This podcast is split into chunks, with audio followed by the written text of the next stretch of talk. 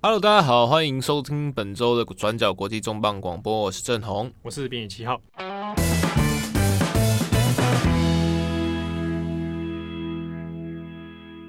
这个礼拜我们其实要提到一个蛮有趣的题目，就是大家有没有想过，就是如果今天你不是你，嗯，就是你要换重新一个身份，你想成为谁？我想成为谁啊？对对对，一定要成为那个社会的顶尖的金字塔的互换灵魂，或者是互换你的一个宿命。好，哇，这个好像是很多电影都会演演过这种剧情啊，就是把身份跟人家替换，然后用一个新的人一个社会地位哈继续活下去。对，七号你想成为谁？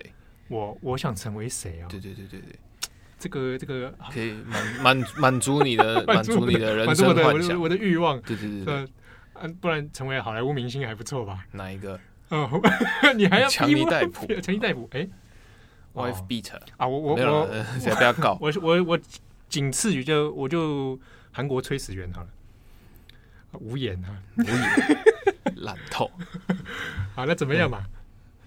呃，这我你什么什么怎样怎样的？我们今天讲这个事情，对对对，关于身份互换。嗯，其实当我们注意到最近。中国正在进行高考，哎，高考结束了啦。高考，高考就是台湾，就是像就是高中升大学啊。对对对对，然后就是有点像是以前以前以前的联考。那现在台湾职考可能不太一样啊，感觉好像没有那么那么那么可怕，因为有很多种。呃，对对，我们入学方式有有一些多元方案嘛，哦，啊，加上考生你相对起来规模不像中国那个动辄一千多万，今年一千多万嘛。的考生的所谓的千军万马过独木桥，所以历年来这个高考的事情，其实，嗯，在中国的社会里面，当然是一个很巨大的社会压力啊。我们今年有做过几题，就是讲中国高考，一去年也有了做讲那个他们的语文科作文题目，就是国文作文了。对，有够难，根本不知道，主要是不知道他到底要想要问什么。而且我又不知道我答的方向是不是完全不知道他到底政治具体而言，具体而言到底要你到底要问你什么？对，嗯、那这个高考事情当然在中国社会行之有年了哈。嗯、那我们今天要特别谈的事情是，因为高考的新闻之前哈，在中国全国社会上有燃烧一个很大的争议弊案，就是有人在高考的期间作弊。那这个作弊不是考试作弊。是把考生最后录取的榜单呢，帮你身份身份换掉，直接去拦截榜单。他就连就是作弊，我们作弊可能想是小抄啦、泄题啦、电子舞弊啦，没有啊，直接把你成绩单换掉，省事。没错，就是把说，哎，我知道某某人已经考上录取了某个大学了。OK，那我考的超废，我落榜，我直接跟他身份互换，我顶替他所谓的冒名顶替上大学。啊，这个关键字后来就在微博，在中国的新闻圈呢，变成一个热门的关键词。冒名顶替上大学，对。七号，如果你今天可以重新上大学，你要去哪一间？呃，哈佛大学。哈佛还是念历史吗？哦，那还是很惨的。那不要这样讲，好不好？不是，对，不是是念好了，这个罗斯福路那一间啊，公馆某大学。对，嗯嗯的。的历史系哦，好，好，好，怎么还是这个？神心祝福啊！这个事情其实，呃，严格讲起来，我们先从是今年的六月中的时候哈，经过中国的几家媒体，特别是央视的一系列的报道，才被这个舆论所广泛注意到。这个事情叫做陈春秀事件啊，春天的春，秀丽的秀。好，我们先讲一下这个事情，它当初是怎么发生的。陈春秀呢，他是出生于一九八四年。算起来，现在年纪其实跟我们也相去不远呐。我觉得差蛮多的，比我们大一点呢。呃，大大十岁吧。好，没有了。好，那陈一九八四，现在是二三十六岁，三十六岁。那陈春秀呢？他现在其实大部分是从事这个教育工作，他在私立的幼儿园担任教师，听起来好像还不错。但其实，其实在这十多年之中，哈，从他这个高考结束之后，大部分都是过着。打零工哦，然后比较低阶的劳动工作。哎，他哪里人啊？山东人。我以为你要说中国人，那不要分那么细。对，山东，山东好。山东的冠县，山东算是乡下地方。好，那在这个地方呢，呃，二零零四年的时候，这个陈真秀去参加了高考啊，就是要考大学嘛。他当时第一志愿其实是想要去考到上海的大学，那这个希望说能够利用高考考到不错的的学校之后呢，让自己身为这个农民工家庭的背景哦，能够得以翻身。哎，考了离开山东，哎，再也不要吃馒头。没 没有啦，课本 去上海。然后就是说，哎，你可以找到不错的工作，也许人生可以透过这样的方式做阶级流动嘛。好，可是二零零四年高考参加完之后，他填他填了三个志愿，嗯，前两个都是上海的啊，第三个是山东的理工大学。结果呢，高考完奇怪的等了半天哦，都没有收到任何的录取通知单。那陈春秀的奇怪是想说啊，因为他家里其实很穷，对，他没有家里没装电话，所以他 家里没装电话。哎，对对，其实有很多乡下农民工，大家那个状态可能是超乎大家想象的。嗯嗯嗯。那他呢是把信箱还有联络电话都是设置在邻居家里，所以他有多次去询问说，哎，问邻居说你有没有接到电话或者有没有收到信是我的通知书？这样没有啦，完全没有啊。那陈春秀心里想，那应该结果就是落榜吧？哦，那所以落榜了之后怎么办？我我其实家里面经济有负担，我不大可能说你再多让我念一年，我再去考试。所以为了分担家庭的经济，就开始做打工。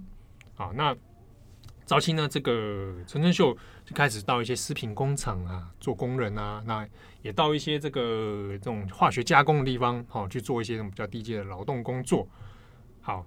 那过了好几年之后呢，这个陈春秀一直心中有有想说，也许有一天我我工作到一定程度，年纪也大概 OK 了，那我是不是有这个机会，我去报考成人的这个高考？好，还是想要把就是大学那个留白再补回来？对，想说再去上一个这个学位啊。那他其实心里想，那对教育专业有兴趣，嗯，所以想说报考这种。当地师范大学有给这种成人班的，那有可以成人一定的学位，想说去报名一个小学教育，那也许对自己的将来也也也有帮助。这样好，那这个二零一九年的时候呢，他就去参加了这个成人高考啊，其实就是去年的事情。好，那参加完之后，这个今年的五月份哦，差不多要开始要查一些资讯。哎，不对，他二零一他二零一九年考，他今年才查啊。二零一九年的十月参加考试。哦，哎，对，那到今年他查一些相关资讯的时候呢，在中国有那种全国统一的那种学籍系统的那种资料网。嗯，啊，他就上去要去做一些资料查询，输入自己的名字，咦，打出来 OK，有陈春秀，不叫陈春秀的很多啊。对啊，加自己的这个身份证字号，OK，哎，秀出档案了，一看陈春秀。这位女同学，你已经念过大学了，他就奇怪奇怪，怎么会来看学历是山东理工大学？陈春秀当年自己填上志愿，对，是自己填的志愿。陈春秀就想说奇怪了，为什么在网站上的资料我已经念过大学，而且还毕业了？嗯嗯，然后我在想说会不会是查错人了？一看，呃，性别、姓名还有民族资料、身份证字号。都一模一样，可是照片不一样，照片是另外一个人，不是纯正秀自己。有同名同姓，然后所有身份都一样，但是完全不是自己的另外一个人。没错，那这个人用着自己的身份证字号，念完了山东理工大学，他就觉得这个太怪了哈，所以他呢跟他的先生就决定说，那我们去问当地县县政府公家单位当初的那个招生。做办理招生的这个工作嘛，哈，就去问那问这个教育局局去查说那个这个这个资料是不是有误啊？啊，结果 OK，那承办的人员也是蛮热心的，就帮他去做一些调查。调查之后，直接主动跟陈教授说，这个资料是有误的，因为当事人真的不是你。哦，那可是呢，官方觉得事情怪怪的，有必要要成立一个调查小组来专案来查一下这个当初为什么。人会不一样，而且还考上一个学校。那你陈春秀当年你说你没有收到录取通知单，我们也要去查这个中间是不是 miss 掉什么事情？嗯，好，所以在今年他五月份去查这个东西之后呢，当然官方也开始进行相关的调查。结果调查之后，当然是先告诉陈春秀说，你的确这个身份是有有有疑虑。哦，那背后可能涉及到有人暗中顶替了你当初的身份。好，那陈春秀因为这个顶替事件，想说，那我还是先报警好了。啊，这个时候才报警啊？对，所以呢，是在五月二十七号的时候呢，好，他就跟他先生两个人到冠县的这公安局去报警。哈，好，那报警的同时，我也去查嘛。那我我当初的我资料是怎么不见的？那或者我去看一下，我当初我念的高中，我高中毕业，对不对？他念的是冠县的武训高中。好，我让我去查我当初我的毕业资料到底写什么，结果就去回到母校里面，OK 啊，去去去调查。好，母校说 OK，要调档案。好，来看一下，结果发现，哎，陈春秀，你的档案没有动过的记录啊，没有移动记录，可是我找不到你的档案，他就觉得 这不是讲干嘛，对，没有没有没有记录，没有人来提取。嗯，因为在中国，你要调学籍档案哈，比如你你的档案存在某个高中里面，你要调的话，你必须要持几个证件啊，你的身份证，然后或者是说你要去持你的那个呃当年的一些准考证，如果去去调你当年准考记录的话，嗯嗯，他说其实要要需要一些严格的程序啊，可是没有这个记录，但我还是你的档案就是不见了，所以怀疑你的档案被人从中拿走，那。陈春秀其实感觉很奇怪的是，无缘故我的档案为什么要拿走？也不是什么重要的人，那中间也没有从事政治的相关，然后都是一个农民工，就这样子也是过了十六年，然后突然告诉我说：“哎、欸，我档案不知道在什么时候，不知道被什么人，然后被拿走。”对，所以整个事情就变得非常的疑惑哈。那直接的连接怀疑就是会不会跟后来这个我被人家顶替的四个案件有直接的相关哦？好，结果过没几天，到六月三号的时候，山工山东理工大学就是被顶替上上了这个学校，嗯嗯、就发了通知跟陈春秀说，这个以你的陈春秀这个名字来进来报考，而且还毕业的呢，学籍资料是有问题的，所以我们决定要注销。那陈春秀想说，那好，那不是你中间没有告诉我，就是这个人到底是谁，然后你就要注销。好，那注销，那你对 注销，我不知道你注销，我是要告诉你，我是要知道说我现在发生什么事情。对，而且你注销之后对我又又怎么样？对对，那你不就是我就是用了名字跟身份证是我的？对啊，如果等于是我被你在这个学校，我反而是受害者。那你当初审核审核有问题，那你都没有你都没有责任吗？你注销注销于我于事无补啊。对，陈俊秀问了一样的问题，你审核没问题吗？三公理工大学说，这个二零零四年的事情，当时的人哦都是用肉眼看资料，所以难免出些。现在是什么？现在是用是用机器眼，用 AI。他说，所以难免会出些疏忽啦。哦，那因为这个这个当时的号称陈春秀的人提过来的资料蛮完整的，所以我们也不觉得有异状。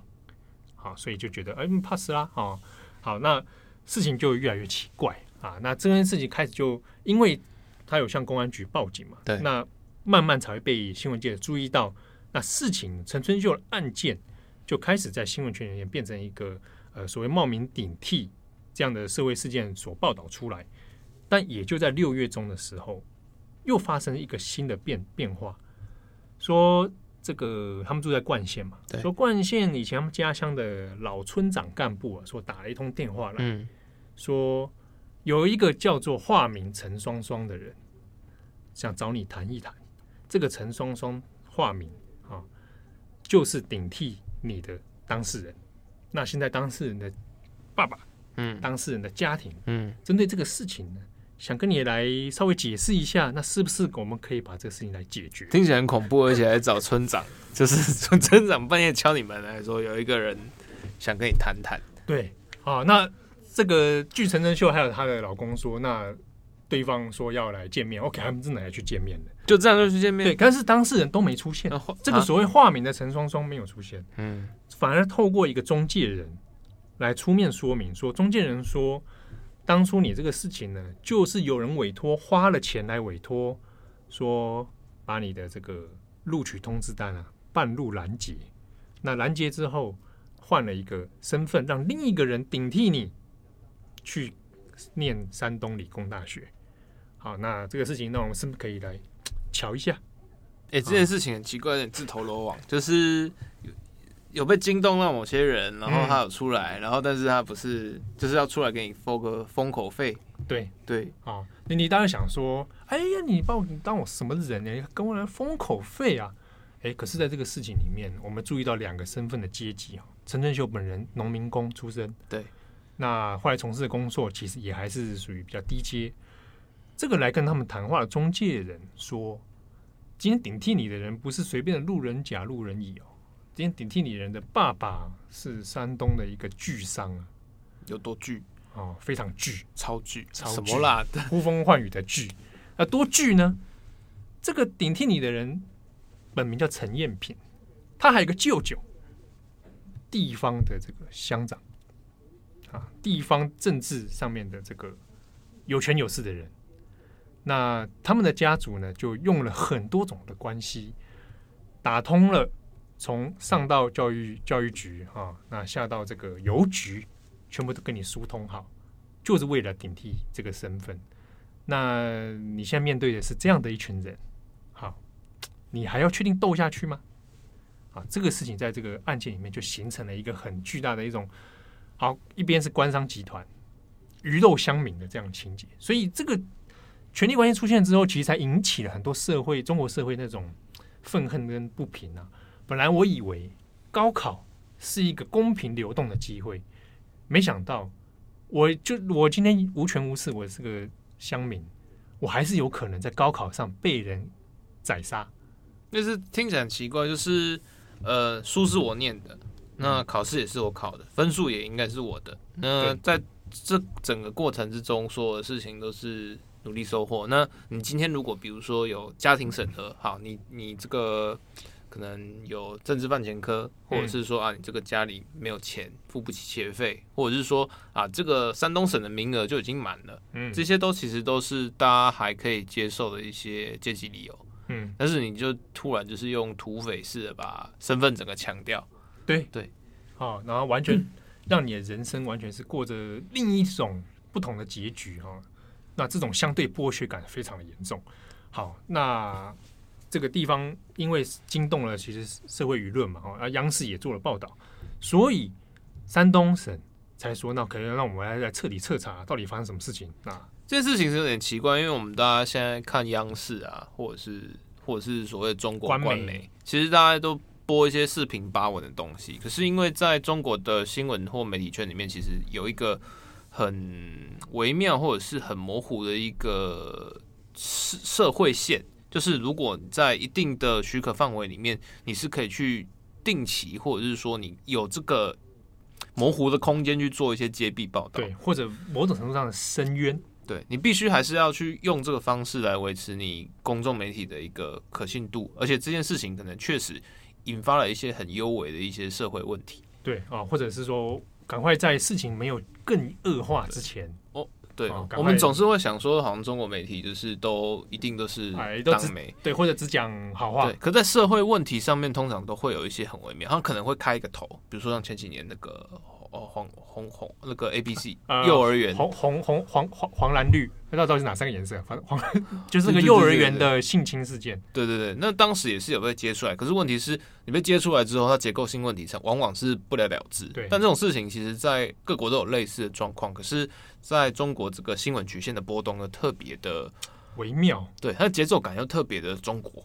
哎，对，好，那 OK，那现在舆论现在烧，那当然山东省政府要查嘛，好。OK，很快快快就查了，查到到六月二十九号，他要宣布这个调查结果的报道啊，他就把结果宣告了，一个月就查出来，哎、欸，也是很快啊。那查出来之后，连连分数都查到了哈，就说当年这个二零零四年的时候，陈春秀没有错，他是他没有说谎，他当年真的参加了高考，他考到的分数呢是五百四十六分，那其实是可以录取山东理工大学的，这个是没有错的。可是当时另外有一个人叫陈彦平，他只考了三百零三分，完全是落榜的这个状态，这也差蛮多的。嘿，对，那这个陈彦平的父亲叫做陈巨鹏啊，当地的冠县的一个商贸公司的巨商商人创办人哈。好，那因为觉得女儿会落榜，所以就安排了这一连串的身份的顶替的啊操作。但这整件事很奇怪，就是如果你是巨商，把女儿送到国外就。对啊，啊，非得要念山东大学不可。对，你非得要把它留在山东，会不会是想象力太局太过局限啊？野心太小，应该要看向世界，对对？啊，好，那他就想说，怎么怎么怎么搞呢？对不对？我我怎么顶替他？啊，那就伙同了自己的这个舅舅啊，张峰啊，张峰在当时呢，就是在地方乡当这个党委书副书记啊，好，那也是乡长。那怎么做？我首先要知道。我要去找出谁成绩好嘛？对，而且谁容易被顶替，所以就去找了这个地方的招商招生办的主任，贿赂他，请他调资料，你帮我选一个适合的，社会阶级很低，无权无势，而且又成绩还不错，还考上的啊，我们来调调看。好，所以呢，贿赂招生办主任的这个叫做冯秀正，然后。好，再由冯秀正去操作这个招生办的工作人员，把陈春秀的准考证啊印出来，嗯，啊印出来交给了这位父亲陈陈巨鹏啊。陈巨鹏就拿着这张准考证，半路去邮局要去拦截这个录取通知书啊。你要领录取通知书，你需要拿考生的准考证，可是你们。一个老爸拿着女儿的准考证，你不用你不用印章吗？你不用身份证吗？你还是要有一些关卡要过嘛。啊，而且 seven 领个口罩都那么复杂，而且你总要证上有照片，对不对？对啊，对啊，你那你女儿如果没带来的话，就觉得哎，这这这图文不符这样子，好，所以很麻烦嘛。那我就再去买通当地邮政局的。副局长，我是认真觉得他刚当初为什么不找一个代办送去国外念书也就算，他弄这么复杂，然后 而且每一个环节都很充满了风险。其实这个事情出来之后，被很多网中国网友说吐槽，成本太高。对啊，觉得你搞这一出牵涉的人太多，哈，弄得巨细迷，算算算计就是不断的算计。那你干你你干嘛不出国？最后安排你也不是派派派去北大，对啊，成功理工大学的怎么样呢？啊？好，那买通了副局长之后可以拦截到了录取通知书。那想说用录取通知书的方式，你就能够去学校报到了吗？哎，还不行，对不对？所以你还有下一步，你要取得考生的档案资料。这一步就是后后来为什么他的母校档案不见了？嗯、好，可是档案调资料这个事情交给谁去办？交给就是自己的舅舅张峰乡长啊，乡长就去找了母校的校长。那找到母校校长来谈一谈。这个里面档案是不是能够啊帮个忙啊弄出来？我们稍做一点调整啊，所以这个校长呢就利用他的职权，又去找了副校长。校长也很好说话，找了副校长之后，再去找了学务处主任，这这边又牵扯了一拖拉古人。好，那就去弄到了陈春秀的高中档案，调出来之后换一张新的。好，换一张新的呢，陈春秀名字、身份证字号那些都没有变。啊，把照片换一下，换成了要被要来顶替的陈彦平。好，那这样子左手一下呢？OK，武训高中毕业生的这个份档案就被修正成了陈彦平。陈彦平这个人，你说他拿着新的档案，拿着新的准考证，哎，我就快乐去学校报到，成为一个新大学生吗？还不行，因为你还有户籍的问题啊，还有你身份证，你是不是也要改？对不对？所以一不做二不休啊，干脆陈彦平这个人身份证也全部改掉，名字换掉，改成陈春秀啊。那你的户籍资料也全部换掉。OK，到这个地步的时候，陈彦平已经化身成了陈春秀，拿着准考证，拿着录取通知书去了三公理工大学。好，这个部分我们刚刚前面有讲，三公理工大学说，因为当时是用肉眼看资料，所以。这个作业难免有疏失啊，可是呢，在山东的省的调查里面认为，山东理工大学的招入入学门入学的的审查过程里面，这个陈艳平的父父亲也有涉入其中去做一些买通啊，做一些疏通啊，所以就一连串一连串到山东理工大学都有人可能参参涉在里面，好，那才让。自己的女儿以一个新的身份去念了山工山东理工大学。我们这边其实听到这边，大家一定觉得匪夷所思，因为如果单就个案来讲，只是呃陈彦平的爸爸要一路瞧那么多人，而且中间环节还不能出错，而且大家都知道，就是你要去学校报到，它有一个规定时间。对对对，对，我夏天高考，我秋天就要报道。对，所以你要在短时间内 弄乔这么多。对，而且如果爸爸不是就是什么什么什么孔明在世，然后给算东风算成这样，那就一定是有组织型，或者是已经有一个结构问题，有一个现成的范本，或者一个现成的该做什么 SOP。对对，可以。可以去重申，不然我怎么会知道说啊遇到那么多事？对，或者说我怎么知道我女儿落榜的时候我还有这一招？一定是有一个既定的一个蓝图，对，然后你可以去依本宣科啊，它这个 checklist。没错，就在这个调查里面，山东省也其实也讲了，说其实像陈春秀这样的 case，还有两百四十二人一模一样，用同样的模式。做了同类似的疏通方法，让这些人全部顶替上去。而且在陈春秀之前，其实，在山东省这样的 case 其实不算少啊。那更不用说，你说你查到两百四十个人，还有没有更多？还就都还不晓得。好，那这之中就怀疑，比如说呃，地方的政务这些政治人物哈，可能长期以来都有涉入在帮忙乔这样的事情，以及许多中学的校长。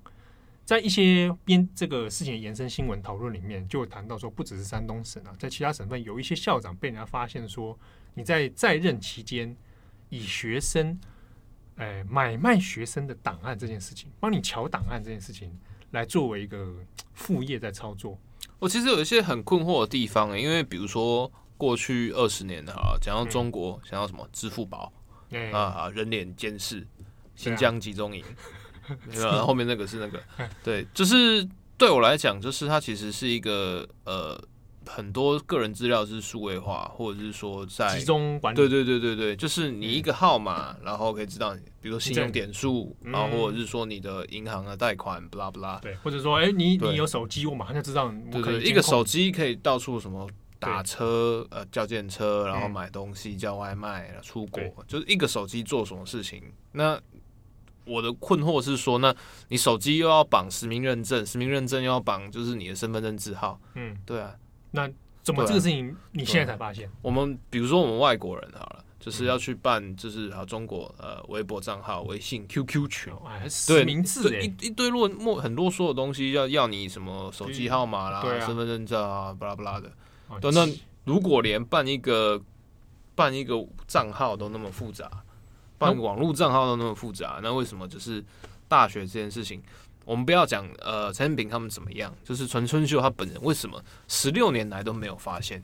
对这个事情，其实在中国有很多的讨论，其中还是锁定在了关于身份的问题。他作为一个农民工，你知道陈春秀在打工期间，嗯，一个月的工资再怎么赚，大概一千人民币，四千多块台币，四千多块台币。那这个收入其实是非常微薄的。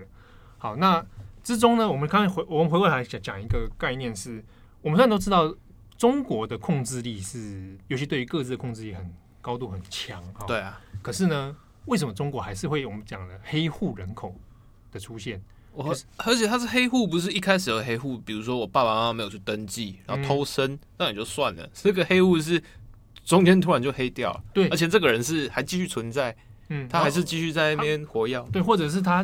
跨省移动然后不见了，嗯。啊，在户口上找不到这个人，啊，或者比如说北京其实就很很常年来被讲的黑户问题，跟所谓的低端人口。啊，那低端人口里面有很多是属于，比如说我资料找不到，啊，或者是你根本也没有你的身份证也没有拿去申请，比如说呃这个中中国银行、工商银行等等记录，嗯、甚至于你有没有手机、智慧型手机，都未必都百分之百。啊。那陈春秀。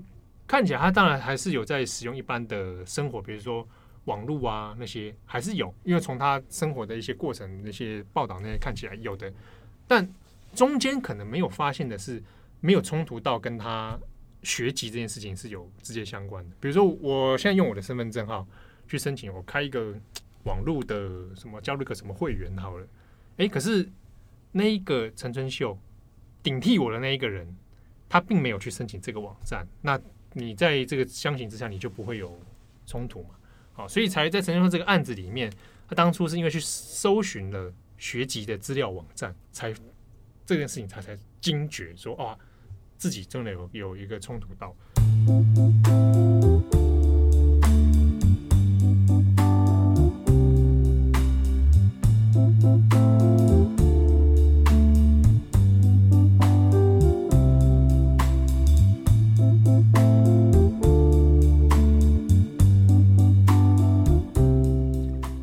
好，那在这一个报道呢，还有相关调查结果出来之后，当然这个六月底到七月初的时候，事情又当然有一些进展嘛。那之中呢，也有引起陈春秀本人还有社会舆论感到不满的是，这份调查里面，他其实最后也只是说，OK，那相关涉案人士我们会予以惩处啊，会再做追究。那怎么追究？怎么惩处？啊，这个就没有做更多细节的说明了。那陈春秀本人是不是要做一些相关的补偿？哎，也没有。啊，那山东理工大学的表的意见是认为啊，陈春秀因为想说，既然我当初都考上了嘛，对啊，对不对？那个当初那就是我本人没错啊，只是我没那个录取通知单没到我手上，而且这个没到我手上也不是有问题，是中间被犯罪行为给拦截，拦截，而且这个犯罪行为其实还。可能涉及到你是三公理工大学，你本身对啊，对，那在在这边我是受害者，那三公理工大学可能是共犯集团之一。嗯、那现在最基本的要求是恢复我的学籍，或者让我重新入学一次。对，而且我也有意愿啊，我还是有想要、啊、想要去一圆这个大学梦嘛。山东理工大学的说法是啊，因因为这个没有潜力啊，过往没有这样的案例，所以呢，我们还是决定就是注销陈春秀的学籍，让他这个学籍无效。啊，那至于你这个要说要诚心申请学复学，这个我们就不受理。啊，所以这个事情其实让陈春秀蛮蛮蛮受打击的，就觉得那最后我也没拿到补偿，我十六年就这样被偷走，而且就是就所有的社会公益来讲，就是大家只承认说哦哦你好可怜，对，啊，然后你这样就没了，对，你好可怜，然后那当事人 OK。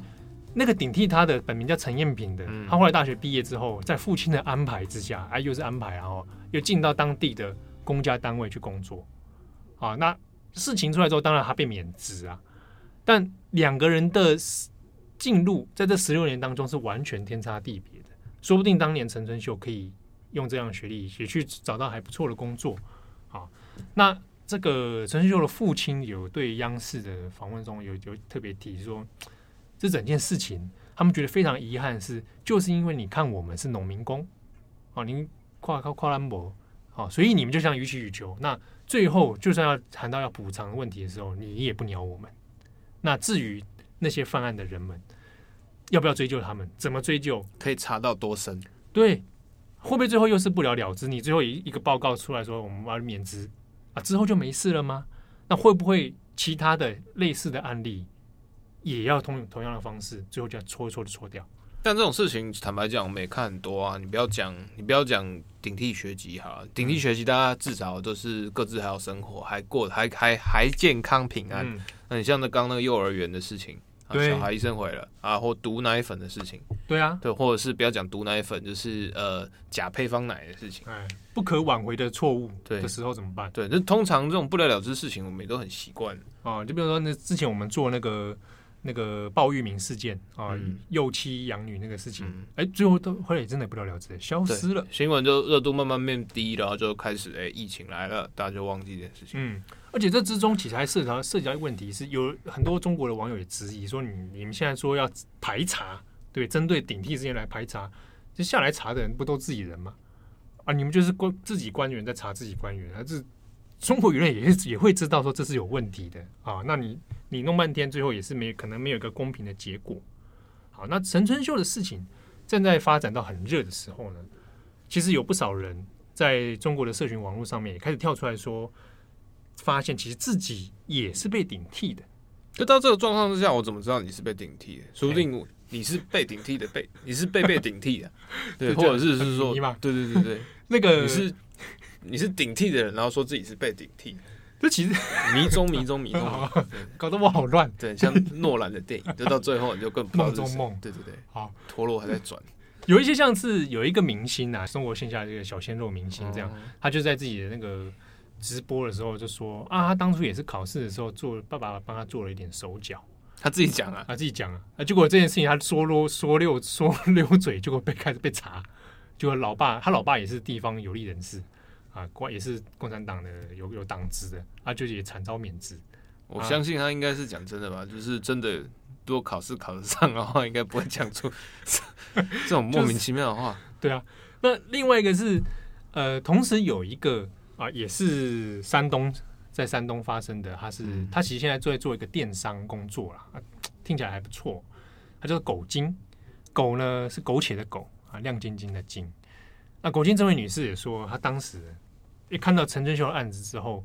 他其实也也也说跟大家来坦白，他也做了一个直播，说说他自己也是在考完高考之后，本来应该有考上的，结果被自己当时中学班上的班主任，嗯啊班老师暗中把他的资料顶替掉，啊班主任把他的女儿顶替顶替成他去上了不错的大学，那最后自己也是没考上，那那怎么知道是班主任？然后他说：“哎，这个奇妙的事情就来了。他说班主任后来写的信跟他忏悔，啊，对，忏悔说他当年就是因为他女儿不争气，之后他就走了歪路，说把你的资料拿来替换，啊，然后让自己的女儿去顶替你上了大学，啊，然后就跟他忏悔，这样他就把这事情坦诚，啊，但是但是他是说，因为现在他已经在做电商工作了，做的也还算是这个风生水起。”啊，收入还可以，但是回忆起说当初这个事情，觉得是应该要给个公道啊。讲着讲着，这个事情就变得呃、欸、延伸出来叫“狗精事件”。可是你想说啊，事件是不是也是跟陈春秀同样的模式呢？嗯，中间有个尴尬的点就是，狗精在这个案子里面，后来当然也是引起了地方要这么查嘛。OK，、嗯、你你狗精也是说有有有案件，好，我们就去查，查一查发现，哎、欸，这跟你说的事实有有点出入。啊，怎样的出入法？就是你当初根本也没考上啊！你当初说你你考上了某某学校，然后所以被顶替嘛，就会发现不是他那个班主任只是顶替了你的户籍而已，他并没有顶替你的成绩。好，那并没，啊、就是讲好像自己是学霸，但是自己是学渣。但顶替的事情还是存在，顶替存在。但是这个真的很奇怪啊！你班主任知道这个成绩不好，你的女儿要顶替他，你选个成绩好的也就算，你选个成绩不好的。这个中间难怪要忏悔，你要写信给女儿忏悔，不是写信给这个狗精忏悔。所以这事情后来变成说，狗精的事件变得很乱，就啊、呃，狗精撒谎，可是顶替的事情是存在的，嗯，好、哦，所以狗精也出来，就是他被网友屌嘛，被网友出征，就有人说你是不是在蹭陈春秀啊？这个这蹭也太莫名其妙，说你你在那边卖惨啊？那狗精就跳出来说，我就算加油添醋，你们又损失了什么？这顶替的事情是真的啊！啊但我中间、欸、好像也挺有道理，是不是？好，是不是疑似被说服啊？这个时候胡锡进看不下去了，干他屁事！环球时报胡锡进跳出来骂狗精，他不是他他的业务范围不就是要去出征美国吗？对啊、就是每天跟 Pompeo 在那边搞啊。最近可能风向不大一样，对对，对，跳出来骂狗精说：“你不要在那边假装卖惨，故意维权。”你有种，胡锡进，你有种就去讲海参崴，不要讲。哎、对对对，你有种去讲海参崴。好，所以狗精事件就变成另一个新的战场哦。但顶替的这个这个问题还是存在的啦。啊，但是狗精事件要变成在七月五号到近期期间一个被延伸出来的案件哦。那很多中国网友会觉得说，好像狗精的声量这件事情有点盖过陈春秀，所以有的人反而过来为陈春秀感到。感到这个不舍啦，魔幻现实主义啊，对啊，主要那个不舍还是在于说，那纯粹就案件后续，直到我们现在录音的今天哦，还是没有一个能够说服社会大众说一个好的补偿办法。不过我们刚回头来讲，就是他讲的是他去调户籍，他调户籍的目的到底是什么？调户籍的目的哦，主呃有几个可能啊，呃，一种是说。因为比如山东省这个地方，对，大家可能会想说，为什么？呃，其实有很多的顶替事件发生在山东省，那为什么偏偏是山东省？原因是因为当地的考生数量大，在每一年的高考里面，以人数排名来说，每一年几乎都在前五名里面。嗯嗯，好，那竞争也就相对当然是很激烈，所以有的人会用一种方式，就是我把户籍替换掉，我去顶替别人的户籍，我离开那个竞争最激烈的地区，哦，我到别的地区去考试。有一种是这种做法，这样会有差吗？啊，比如说我到相，嗯，相对考生数量较低，好，那竞争排名会比较没没那么强烈的地区，而且大家知道那个高考里面有很多考试卷是有分地区的。对，它像我们现在它就有全国一二三卷嘛，然后天津一卷，北京、上海，对对，山东也是用自己也用自己的卷。哦，因为它考生数量跟竞争，对对对，会那个不大一样。但也有人质疑说，这种做法某种程度上其实看起来不是很公平。哦，你说上海跟山东考卷都不同，当然难易度也不一样，而且他们那个时候我记得，它全国有分大概两三种卷吧，就是同一个科目还有好几题。然后他也确认说，这些题目之间，就是比如说一二三卷难易度其实是有差别的，是要依你各地的，比如说你的考生素质，嗯，他所数值听起来好像有点抽象，就是说你因为每年状况不一样嘛，对对对对，但是可能就比如说平过去的平均成绩，然后或者是你的这边经济发展，或者是你的人口，或者是你这边的大学的数量等等，然后去做一种变相的加分，或者是变相的门槛手动调整，对。哦，所以它中间有一些比较复杂的那种操作的细节啊。那这个替换的档案里面，除了户籍之外，还有有一些方式是，呃，就冒名的方式哦。比如说，呃，把你冒名成提保生啊，哎、欸，就哎、欸、可以加分。不是我，我今天冒名提保生，好，今天零七号。嗯，那你讲出我的本名了哦，对不起，啊、没关系，谁被冒名？我被冒名，对，有人到到时候冒名去。啊，上哈佛大学。对，七七号啊，今天是、嗯、是提保生啊，他今天冒名说是那篮球提保生。哇，那然后去申请申请什么？去申请北京大学。那你去的时候呢？体保生马上把你编入北大篮球校队，没有会加分的，还没还没马上编对吧？但就是多一点机会。对对对，啊，不是你加分之后你进去那。你不用去贡献嘛？就是你体保生不用贡献。哦，我可能就加入体育篮球队啊，那马上就露出马脚了。因为表现太差而只好宣告退出。但是马上就露出马脚。对，所以有这种操作法哦。那过去山东就曾经发生过，说同一届太多这种体保生出现，他们叫体育生啊，就引起人家狐疑，然后就查发现这么一对是其实是假的，假的冒名顶替。那之中还有一些。嗯，比较少人做，但是也有就是，比如烈士遗孤，这个也太容易被抄出来了。说 你的爸爸可能为党捐躯啊？对啊，比如说消呃，他烈士不止不止不仅指的，比如说是军警，他有的时候可能是消防员啊，或者是等等等，嗯、就是公务员，然后因公殉职啊，其实都算。对啊，那再更少见的一种就是替换种族啦。啊，不是说替换成黑人啊，不是啊，是说替换成比如你可能少数民族可以加分。这过程很危险嘛？他顶换错，他就就被关起来。对啊，不是我换就再也不能出国。维吾尔人，然后结果好，所以这个这个方式比较少。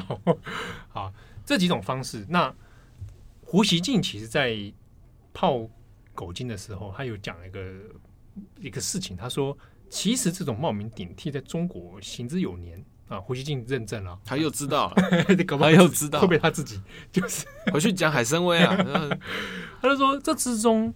啊，最不可忍受的就是官商勾结啊，就是我们讲的陈春秀的 case 啊，他自己不就，自己就是官商勾结的一部分。他代表到底是什么？对啊，可能他可能自以为代表广大人民意志啊。那他法锤，他就说，可是这之中有一些是合意的，当事人是知情的。陈春秀是当事人不知情嘛？哦，他被顶替，他自己都不知道。那有一些是当事人知情，贩卖身份，对。比如说，他说这个 case，他就是说，比如说啦，有的人哦，考试考得不错了，考上大学了，哎，可是我后来决定去参军，我要当一个堂堂正正的共产党军人，解放军。我想这个这个机会好像不是很大，对啊，不知道。但是说有这样的 case，好男不当兵，好铁不打钉。哎，这个考上好大学，对啊，啊，大家选择去，也许也许因为经济因素，看了吴京的电影啊，想当一批战狼。对对对对对，啊，那就决定去参军，所以。哎，那原本那个考上的这个东这个资格，好、哦，干脆贩卖，不是你当解放军不用查你的身份？对，这个奇怪。对啊，胡锡进有时候看到他讲这句话的时候，我那时候觉得矛有点矛盾。你怎么卖？对啊，你要身份卖给他，那你要身份，你参军又不用身份，我一直觉得很怪，就是很有可能，我觉得表示就是整体来说，这个架构和查核就真的很很不严谨。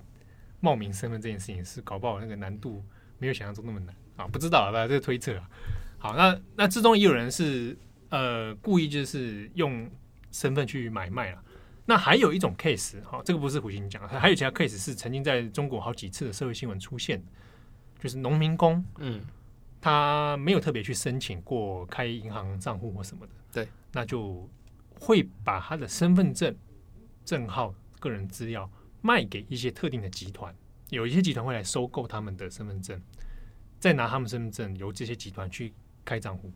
哎，其实这件事情在台湾也发生过，嗯嗯，就是骗一些，比如说游游游街友街友。哦，或者骗一些农民，对啊。之前前几年不是也发生过那个刑事案件，就是去去跟呃街友假结婚，然后对对对对，然后去去把人家干掉、害死，然后诈领保险金。对，好，类似的案件在中国就有这种特定的集团在做收购。那有些农民会用那个方式，比如说他就以几千块的价格。看那个价格乱嘛，那个那个蛮乱的啦。有的时候一千多块、两千多块，哦，然后就把身份证可以卖给别人。你身份证值多少钱？不知道，因为不值不值什么钱吧？我的身份证。不然等下就这边开竞标，就是啊，谁来买啊？顶替我，顶替谁？谁想成为零七号？对，成为我这有什么好处？完全没。知名广播主持人，对对对。知名新资深媒体人，媒体人，对不对？好赞哦，又帅啊！哇，太棒了！粉丝私讯，对不对？哦，哪有粉丝私讯？好，这个刚刚讲到也可恶啊，农民工，对对对，农民工。这样的现象，其实在中国其实也算是一个某种程度上行之有年的一个社会问题啊。好，那这之中还有涉及到，比如说黑户人口的移动啊，那或者被拿去。做成大型的那种诈骗集团或者黑工打黑工，哎、其实这种事情，呃，我们刚刚其实在讲，就是它虽然在中国是一个行之有年，但它并不完全是一个中国特例。那、嗯、当然说，呃，这几年，比如说像是中国的一些什么，呃，身份辨识系统啊，然后或者是人口或者。我不知道该怎么讲哎、欸，就是那种生物资料库等等等，对对对对，就是一直在做建设。那当然，其中其中的一个官方说法，当当然就是说，就是因为有太多就是你身份不身份查核不确实，或者是说人口黑户。那呃，于政政府统治来讲，那当然是说他掌握每一个人的个人资料，然后掌握你在哪里，你做了什么，然后从而分析就是人口组成或者是所谓人民的行为。那这当然是统治那我们。一其中一个一个要素嘛，嗯，但另外一个问题呢，其实也是说，就是比如说像是农民工查核，或者是说，呃，除了考试之外，像这几年，呃，这二三十年，关于比如说呃，首都的户籍，对对，上海、北京的户籍，然后或者你的身份、你的资产查核，或者是说到你的信用投资等等等，就是关于人头账户，或者是说一个空壳空壳个资，其实是相对。呃，好用的一个犯罪工具。呃，像比如说我们刚刚讲，很多人怀疑说，那是农民工把身份证卖出去，然后给人家开银行账户，到底用途是什么？对，其中还有一种一种可能是蛮常发生的是，有一些人，不管是商人或者政治人物，他有时候跟你金钱往来的时候，不愿意用本人的账号啊，他要经过一个。另一个身份的账号，要再过一道手续，或者是过一个过一个人头来做洗钱。对，那类似的事情在中国有，那也是因为跟中国的比如说地理环境还有人口组成有关系。那政治形态也是一个其中一个因素。那可是同样的，比如说像印度，它这几年也是在同样在做，就是所谓的人呃那叫什么生物生生物身份证系统。对，就是比如说用你的眼睛的虹膜。用你的指纹，然后用你的这种资料来去给你开一个数位身份证。嗯，那一部分是就是要避免这种农民诈财，那一方面还要洗钱以及这种身份假冒、啊，对身份假冒人人口互换等等等。嗯、但这之中呢，当然会牵扯到就是说，那你到底要提供给多少资料给政府？但就是像是比如说像是呃这次提出了一连串的事情，其实又会给人就觉得说啊，如果当初有这一些身份辨识这种。嗯，哎、欸，那说不定就没有问题了嘛。对，或者说当初所有的考生资料都能够对对对完全建立一个系统性的、更严格的档案，这生物准考证不就好了？对，按指纹考试。对，那当然就是中间其实也是暗藏这种交换。那也不是说就是一定不好或一定好，嗯、但中间就是其实也会牵扯到说啊，你呃人民跟政府之间的信任程度啊等等。对，或者你在这个制度之下，哦，有的地方为什么就没事啊？有的地方就会发生这种。勾结还要把你去顶替啊，非要上大学不可。嗯、所以在社会讨论里面，其实有很多人还是指涉到一个问题，就是这个非得让自己子女哈，你得就是要上一个大学，你才会有个好工作。那你没上大学的人，最后就是怎么样，变成一个低阶劳劳动者。这种天壤之别的发展，跟整体中国社会在开发改革开放以后经济起飞，可是跟城乡巨大的差距、贫富巨大的差距，这样的经济结构是有息息相关。那也变成以至于说，有的人要靠考试才能有办法做阶级流动，而不是说我有一技之长，我也能够在社会上得以生存。好，所以呃，近几年中有谈到一个这样衍生的社会现象，就是农民工本来预期是，也许我这一代是农民工，下一代靠着高考，啊，像陈春秀一样高考，我也许可以阶级翻身流动。结果呢，却有很多的人。没有办法阶级翻身，他变成了所谓新生代农民工。这个新生代农民工大部分是指八零年代、九零年代以后出生的，可能跟我们年纪上下差不多。那他们的身份还维持在这样的低阶劳动者的状态。那你说是不是能够靠公平的考试，让整体的社会能够发生比较健康的阶级流动？却 在中国上面没有那么现象上有很多的这种社会案件是让人很失望啊。好，那讲这么多关于冒名顶替的事件，当然在中国这个事情还在舆论还在 淡淡的燃烧啊，但能烧多久？七号，你就你就讲一句真心话，就是你想顶替的话，你到底想顶替谁？以谁的身份，然后重新活下去？重新活下去，对对，你展开新生。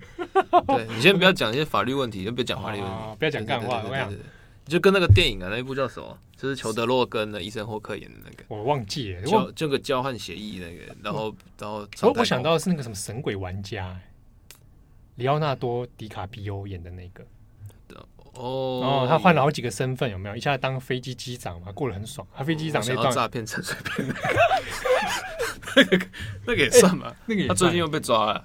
那个神鬼交锋，神鬼交锋。你刚说神鬼奇航，我说神鬼玩 这个玩家，神鬼 Catch me if you can，对这是神鬼交锋。Catch me if 对，英文我还记得。OK，好，刚才讲什么哦？如果顶替，也许我觉得在台湾当个自耕农还不错啊。自耕农很有钱呢。哦哦，富富好几代，吸鸦片也没事。嗯哦，好，好，好。啊，不然你想听听谁？郑红，我都有时候在怀疑你的身份，你会不会真的是圣战士啊？没有啦，哪有？你还刚刚没有啦，讲的抽象，没有没有，讲的抽象是顶替，怎么会怀疑呢？对啊，啊，不过这种事情就是关于身份的互换，其实我们 就是有的时候它其实也变成一个，比如说逃出中国，或者是对的一个方式啦。比如说有一些，其实常来讲，我们讲流亡藏人好了，嗯，在我听过的 case 里面，有一些就是他为了成功逃出来，或者不再被中国当局给追弃，那。就顶替身份，好，那让原本自己的身份在当地已经变成，比如注销是已经死亡了，啊，可能已经在医院过世，这个人就永远在世界上消失。可是他本人用了另一个身份逃离出中国境内，啊，那流亡到海外去，用一个新的身份活下去，啊，这样的状况也是也是有一些 case 发生了。但从这边其实大家都可以再重新回想起来，就是呃，比如说像是 BBC 或纽约时报。他们在过去几个月里面，其实都一直提到新疆在教育营的问题，跟呃，应该是《纽约时报》还是《华尔街日报》有在讲，其实是有在呃，在从中收集所有维吾尔男性的生物特征跟 DNA，来建一个生物资料库。那当时大家听可能就会觉得，哎、欸。我干嘛要去认证每一个人的？大费周章哎，对啊，他们也出不去哪里，然后为什么要做这件事情？为什么要去认证每一个人的生物特征？但其实他其实就是要做一个身份的限定，就是包括说你的主呃，可以确认你的生死存亡或你的动向，以及跟你所有有牵连的人，他所所策划出来或者是重建出来的一个社会网络，其实呃，在有心控制之下，其实会变成一个操纵很操纵的一个陷阱。没错。好，那回过头来我们讲，呃，最后我们在尾声讲一下，就是以现在目前的进度而言，陈春秀这个事情哈，在以法律层面来说，当前是没有针对冒名顶替的人，好，有法律上的，比如说所谓的，呃，有人大人大委员说，哎，是不是应该加一个冒名顶替罪？不是，你就是伪造文书，不就也就结了吗？对啊，跟他说，有人需要再加上冒名顶替的罪名。啊，那能够详细规范说追查这相关的事件，然后有一个明确的法律能够追究责任。好，不过以中国长年以来类似的这种结构型的政治结构型的罪行来说，恐怕要真的立法哈，完整的一套系统要来惩治，恐怕是很像香港国安法那个立定的是特例，是超级特例的特例，才会这么快，而且就是几乎就是马上实直接盖章式的就是颁布。嘿，所以大部分的这种形式或者是法律改革，其实都是拖拖拉拉，而且到拖到最后，你其实不知道他到底改了什么，哎，不了了之，就就改的很复杂，文字都不都不用标点符号，然后都不知道在讲什么。对啊，回到还是一个老问题，人质色彩，你想怎样就怎样。好，感谢大家的收听，我是编辑七号，我是你是谁？你到底是谁？我是唐蜜，对，其实我就是唐蜜。顶替唐蜜活下去啊！太好了，救命，救命，好了，那我们下礼拜见，拜拜，拜拜。